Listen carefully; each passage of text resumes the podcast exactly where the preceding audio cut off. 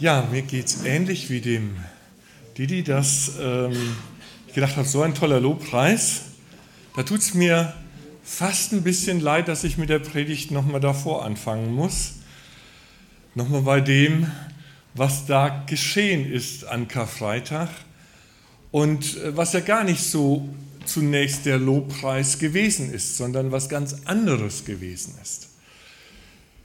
Der König am Kreuz. Die Brandkatastrophe von Notre Dame, die jetzt uns gerade auch beschäftigt hat in der letzten Woche, auch irgendwo erschüttert hat, wenn man das so sieht, wie diese wunderbare Kirche abbrennt, hat die Dornenkrone auch wieder ins Gespräch gebracht, weil diese Dornenkrone gerettet worden ist. Und ich habe mal nachgeguckt, was es damit eigentlich auf sich hat. Interessanterweise der Seelsorger der Feuerwehr von Paris hat diese Dornenkrone aus der brennenden Kirche gerettet. Und sie hat schon eine bewegte Geschichte hinter sich. Ich weiß nicht, ob sie das ist, das ist nur ein Internetbild. Sie ist nämlich nach dem vierten Kreuzzug äh, nach Venedig gekommen und äh, wurde dann nach Frankreich verkauft für damals sehr, sehr viel Geld während der französischen Revolution dann in den Vatikan gebracht worden ist, worden, damit ihr da nichts passiert. Und der Vatikan hat sie zur Hälfte wieder zurückgegeben, hat sie also dann geteilt, dass der Vatikan was hat und ähm, die Kirche Notre Dame was hat oder die Franzosen was haben. Und dann äh, bei Napoleon kam sie dann in die Kathedrale Notre Dame. Ob sie echt ist, weiß niemand. Klar ist, heute geht es um den, der sie getragen hat. Den, der damit gekrönt wurde und eigentlich damit verhöhnt wurde. Ich bin in diesem Jahr im Vorfeld von Ostern, von Karfreitag sehr tief in die Passionsgeschichte eingestiegen, weil wir in unserer Gemeinde in Brühl das sogenannte Markus-Theater aufgeführt haben. Das ist ein Projekt der SMD und ähm, da wird in 90 Minuten von 15 Schauspielern, Laienschauspielern, ich war einer davon, ähm, wird das Markus-Evangelium von Anfang bis Ende durchgespielt. Und ähm, das war sehr bewegend und ich hatte dann am Ende als Soldat die Aufgabe, Jesus die Dornenkrone aufs Haupt zu drücken symbolisch. Zum Glück nicht echt. Aber ich habe sie ihm richtig feste drauf gedrückt. Und das ist schon ein komisches Gefühl, einer zu sein, der Jesus so behandelt, der so mit ihm umgeht, der ihn dann rumschubst und verhöhnt. Aber genau das ist damals passiert. Verspottet wurde er. Es war aber der Rüsttag für das Passafest um die sechste Stunde. Und er spricht zu den Juden, Pilatus, seht euer König. Sie schrien aber, weg mit ihm, kreuzige ihn. Ich habe mir am Anfang schwer getan, mitzubrüllen kreuzige ihn. Aber das gehörte zu diesem Theaterstück. Und wir haben es am Anfang fast alle nicht ausgehalten. Es war so vorgesehen, 30 Sekunden zu schreien, kreuzige ihn. Wir wollten immer aufhören. Nach fünf oder zehn Sekunden oder 15. Die hohen Priester antworteten, wir haben keinen König außer dem Kaiser. Da überantwortete er ihnen Jesus, dass er gekreuzigt würde. Sie nahmen ihn aber und er trug selber das Kreuz und ging hinaus zur Stätte, die da heißt Schädelstätte auf Hebräisch Golgatha. Dort kreuzigten sie ihn und mit ihm zwei andere zu beiden Seiten, Jesus aber in der Mitte. Pilatus aber schrieb eine Aufschrift und setzte sie auf das Kreuz. Und es war geschrieben, Jesus von Nazareth, der Judenkönig. Diese Aufschrift lasen viele Juden, denn die Stätte, wo Jesus gekreuzigt wurde, war nahe bei der Stadt und es war geschrieben in hebräischer, lateinischer und griechischer Sprache. Da sprachen die hohen Priester der Juden zu Pilatus, schreibe nicht der Judenkönig, sondern dass er gesagt hat, ich bin der Judenkönig. Sie wollten es nicht wahrhaben. Pilatus antwortete, was ich geschrieben habe, das habe ich geschrieben. INRI, die Initialen des lateinischen Satzes Jesus Nazarenus Rex Judaeorum, Jesus von Nazareth, König der Juden. Und Pilatus hatte sich nicht nehmen lassen, den gleich in drei Sprachen dahin zu schreiben, damit es auch wirklich jeder sieht und jeder liest. Und alle das mitbekommen, was da passiert. Den Grund einer Verurteilung am Kreuz anschreiben zu lassen, das war damals durchaus üblich. Und das hätte man, könnte man auch so betrachten, dass das das Todesurteil war, denn sich als König zu bezeichnen, war bei den Römern per Todesstrafe verboten. Also wenn Jesus sagt, ich bin der König, dann muss er sterben. Das war seine Schuld. Das entsprach dem römischen Reich. Aber Pilatus war eigentlich gar nicht von seiner Schuld überzeugt. Und offensichtlich war es auch nicht der einzige Grund, warum er dieses Schild dort anbringen ließ. Man könnte sagen, Pilatus wird zum Anwalt der Wahrheit. Er fand ja keine Schuld bei Jesus.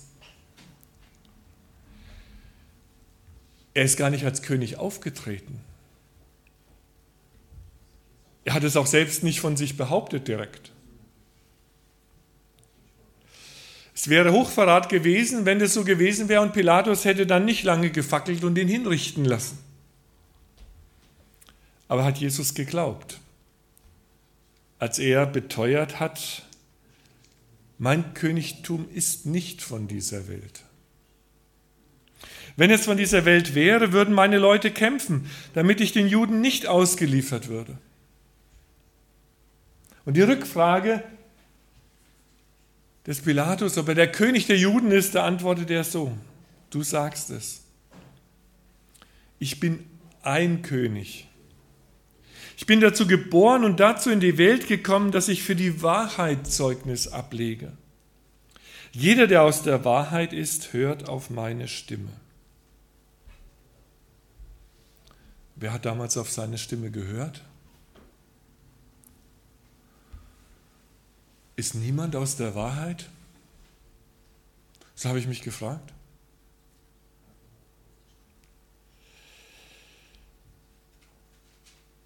Was ist Wahrheit, hat Pilatus dann gefragt, die berühmte Frage gestellt. Aber auch ihm ging es nicht wirklich um Wahrheit. Er war der Realpolitiker, würden wir heute sagen, der sich da in der Zwickmühle befand und der jetzt irgendwie rauskommen musste. Da hat er auf der einen Seite den Unschuldigen und auf der anderen Seite den wütenden Mob, der schreit, kreuzige ihn. Was macht er? Und er versucht etwas. Er lässt Jesus grausam auspeitschen und geißeln und als die Haut in Fetzen hängt und die, lässt er die Soldaten ihn verspotten und die Dornenkrone aufsetzen. Und dann führt er ihn wieder vors Volk. Vielleicht haben sie ja Mitleid. Vielleicht tut er ihnen ja wenigstens leid.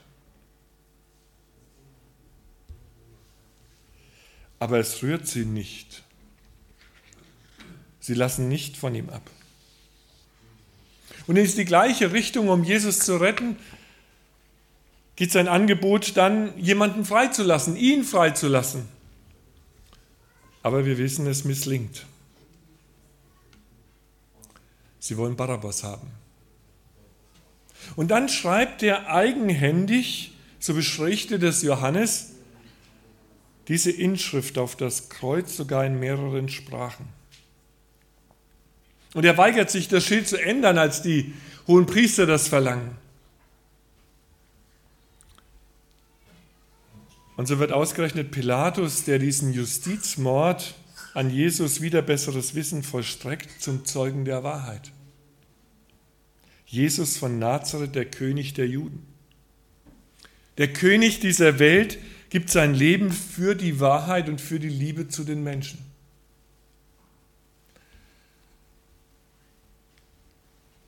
Pilatus hat versucht, sich für ihn einzusetzen.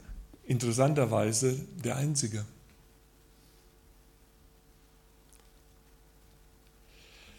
Denn sein Volk will die Wahrheit nicht hören. Am Beginn, am Palmsonntag, da steht die helle Begeisterung für Jesus. Auch da waren wir in dem Theaterstück angehalten zu jubeln. Halleluja, der König zieht ein. Irgendwie ging das leichter als Kreuzige ihn. Vielleicht geht uns das heute auch noch leichter von den Lippen. Halleluja. Der Jubel kannte keine Grenzen. Sie feierten ihn da wirklich wie einen König. Aber am Schluss hängt der König am Kreuz. Nur ein paar Tage später. Wie kommt es dazu? Als der König der Juden als König der Juden, so hätten sie ihn ja gerne gesehen. Aber er selbst hat sich immer nur als Menschensohn bezeichnet. Der Menschensohn. Nicht der Hoheitstitel, sondern die Niedrigkeit, den Menschen betont er ja auch war. Kein Hoheitstitel, kein Glanz, keine Macht, das ist Wahrheit über ihn. Und so fing es ja auch schon an, wenn man zurückdenkt, wie war das denn mit Jesus, als er gekommen ist? Ein König geboren wurde, wurde er so angekündigt, aber nicht im Palast geboren, im Stall. Kein kuscheliges, warmes Bett, weiches Bett, sondern Futtertrog. Und als sie ihn zum König machen wollen bei der Brotvermehrung, da zieht er sich zurück. Keine Macht. Und als er in Jerusalem einzieht, da kommt er nicht mit einer teuren Staatskarosse, wie das heute so wäre, wenn der König kommt, sondern nicht mal mit einem stolzen Pferd, sondern mit einem Esel. Und beim Abendmahl steht er vom Tisch auf und verrichtet Sklavendienst und wäscht seinen Jüngern die Füße. Immer das andere. Nicht der König, sondern der Menschensohn. Er kommt nicht mit Macht, sondern er ist gekommen, um die Wahrheit zu bringen, so wie er selbst gesagt hat. Aber das scheint ein Problem zu sein, diese Wahrheit. Ich habe überlegt, was mir heute dazu einfällt, oder das ist mir schon vor ein paar Monaten eingefallen, wo ich mir das mal notiert habe. Ich habe hier mal die Märchenprinzen aus dem Internet geholt, so. Prinzen und Prinzessinnen. Wir Christen betonen das heute auch oft, dass wir Prinzen und Prinzessinnen sind des Königs des Höchsten. Und es stimmt ja auch. Wenn er der König ist und wir seine Brüder und Schwestern, dann sind die Brüder und Schwestern des Königs sind die Prinzen und die Prinzessinnen.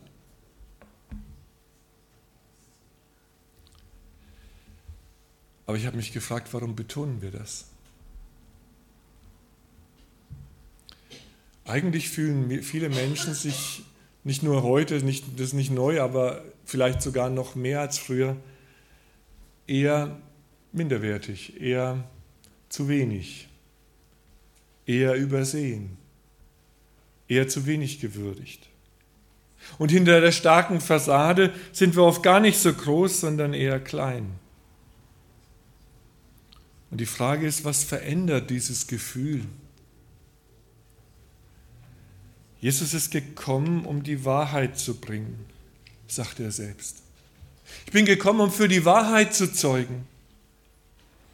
Und er sagt, Johannes sagt in Kapitel 8, die Wahrheit macht uns frei für ein neues Leben. Allerdings brauchen wir zur Wahrheit eben auch die Demut, sie uns sagen zu lassen, sie anzunehmen, uns dieser Wahrheit zu stellen, unseres Lebens. Ich glaube, Prinzen und Prinzessinnen tun sich naturgemäß nicht leicht damit, sich der Wahrheit zu stellen.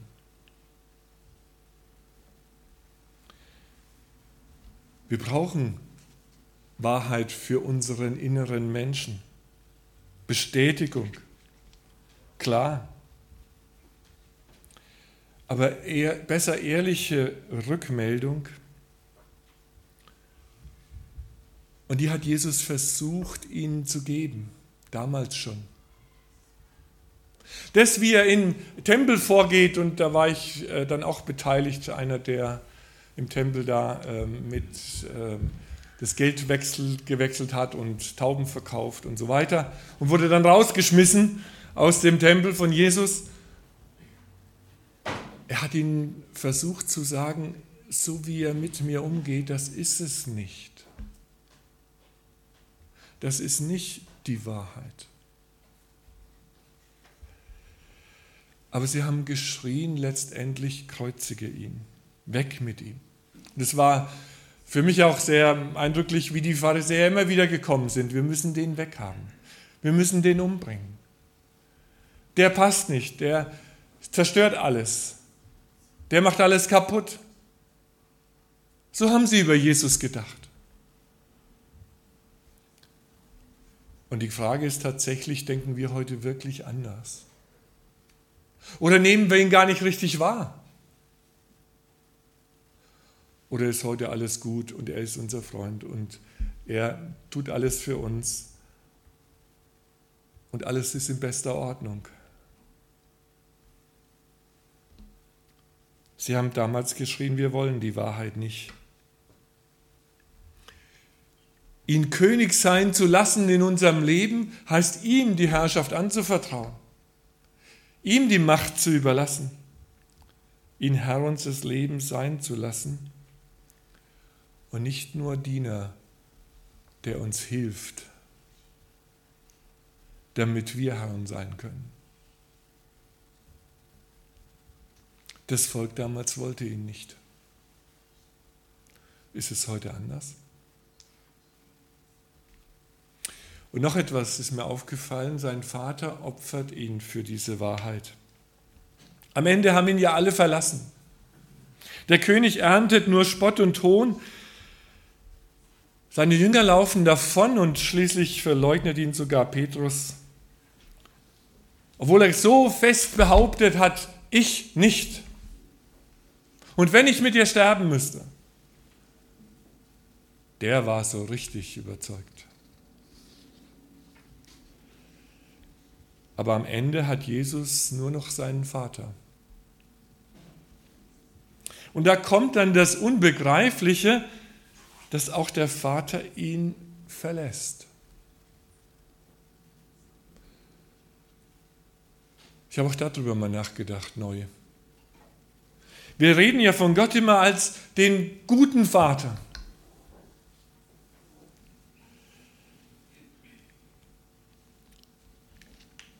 Diese Woche habe ich eine Mail bekommen aus Hualien, aus Taiwan, vom Kinderheim, wo die Kara gewesen ist, von der Schwester Monika und unser Benjamin auch gewesen ist damals.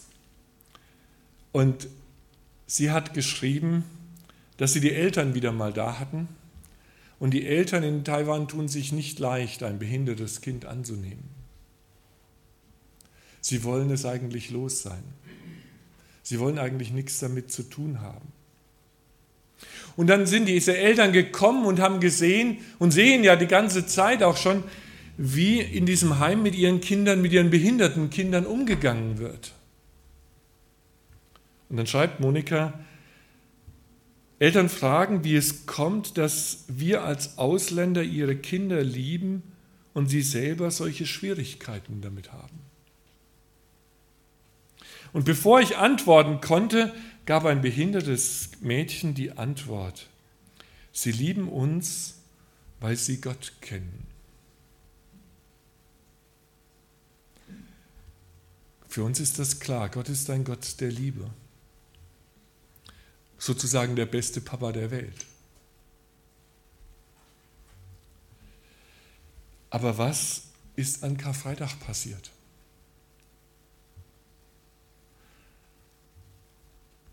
An Karfreitag ist Gott nicht der beste Papa der Welt, nicht zu seinem Sohn. Mir ist es auch bei Markus Tader bewusst geworden, sein Vater hat ihn verlassen. Mein Gott, mein Gott, warum hast du mich verlassen? Ketzerisch würde ich sagen, ist Gott nicht ein Rabenvater, der seinen Sohn verlässt? Als er ihn am dringendsten bräuchte? Als er am Kreuz hängt? und nicht hilft.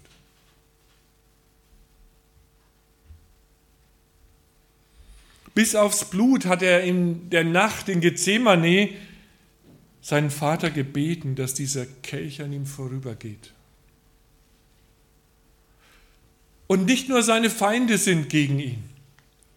Und nicht nur die Jünger haben ihn verlassen.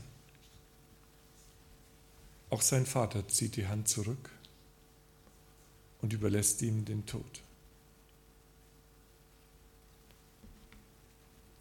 Und dabei hätte der Vater die Macht.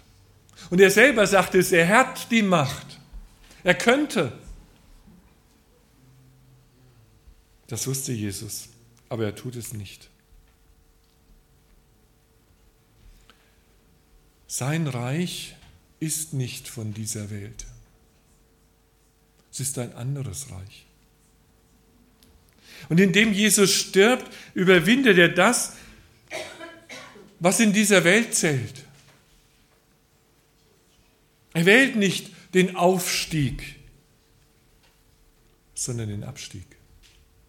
Er wählt nicht die Karriere, nicht die irdische Königsmacht, sondern den Weg durch Leiden ans Kreuz. Und er setzt an die Stelle der Selbstbehauptung die Hingabe.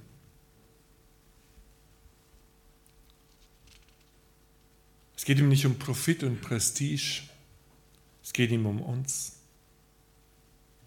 Er setzt sich nicht durch, sondern er setzt sich für andere ein. Er wäscht den Jüngern nicht den Kopf, sondern die Füße. Er fordert nicht, sondern er gibt sich. Die Großen dieser Welt haben Menschen oft für sich sterben lassen. Jesus ist für die Menschen, für uns gestorben. Und das ist seine Größe. Darin liegt sein Königtum begründet, das nicht von dieser Welt ist. Und dass wir auch nicht in diese Welt hereinholen können, sondern diese Macht entfaltet sich in uns. Diese Liebe entfaltet sich in uns, dass er sagt am Ende, es ist vollbracht.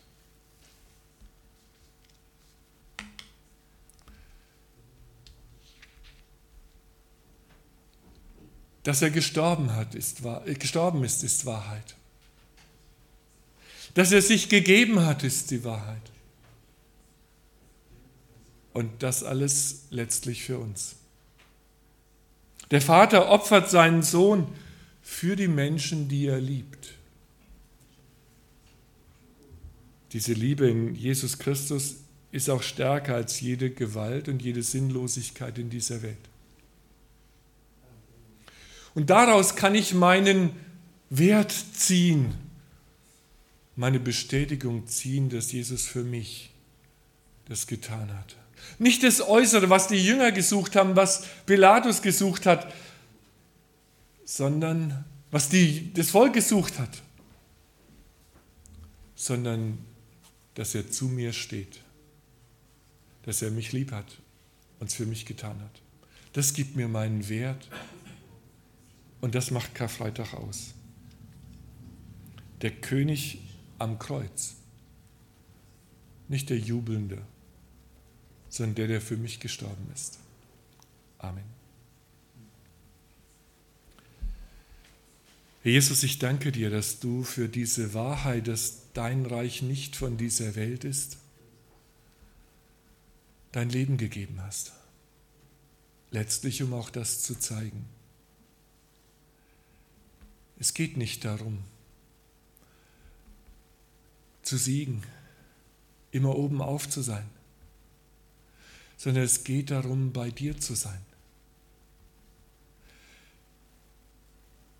Es geht nicht darum, dass wir stark sind, sondern dass du uns lieb hast. Ich bitte dich, Herr, dass du uns hilfst, dass wir uns dieser Wahrheit stellen, deiner Wahrheit. Dass wir die Demut aufbringen, uns von dir in Frage stellen zu lassen, was damals nicht der Fall war.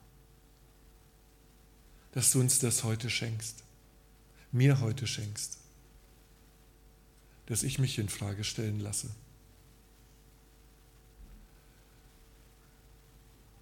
Und erfahre, dass du mich lieb hast, auch wenn ich versage. Dass es gar nicht darauf ankommt, sondern dass du genau dafür gestorben bist und dich gegeben hast. Dass der Vater das übers Herz gebracht hat, seinen Sohn sterben zu lassen für mich. Lass diese Liebe uns erfassen, die alles andere in den Hintergrund treten lässt. Danke, Herr, dass wir das heute annehmen dürfen und dass wir darin froh werden dürfen. Amen.